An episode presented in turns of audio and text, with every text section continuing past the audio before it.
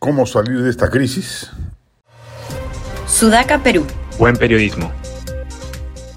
Estamos metidos en un callejón sin salida. No se ve luz al final del túnel de la crisis política, económica y social en la que nos ha embarcado el mediocre gobierno de Pedro Castillo. No parece verosímil el relanzamiento que ha anunciado con bombos y platillos el cardenal Barreto. Bajo esa estimación negativa, hay que seguir pensando otras opciones.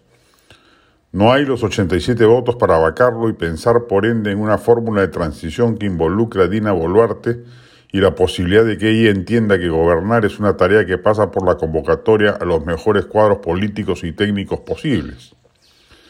La calle movilizada sí podría generar un escalabro social lo suficientemente poderoso para tumbarse al régimen, pero aún no está madura. Son muchas calles, divergentes entre sí, las que protestan contra el gobierno, y mientras no se unifique la proclama callejera, no va a impactar políticamente.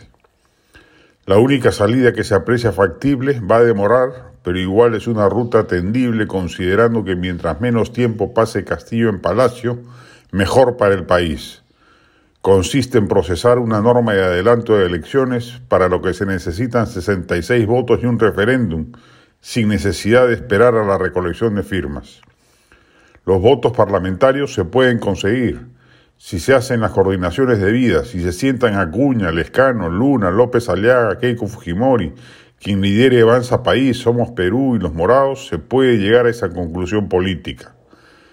Va a ser peor para todos, política y electoralmente hablando, si se deja que este régimen siga destruyendo el aparato estatal peruano y generando un estado de anomia absoluta respecto del Estado de Derecho, produciendo la tierra fértil para que en las próximas elecciones surja triunfal un aventurero radical.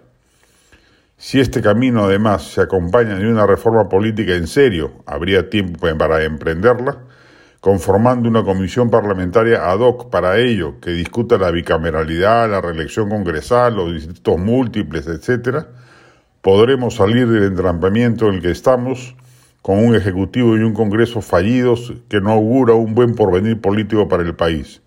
Como están las cosas, se pueden ir todos, pero regresarán peores.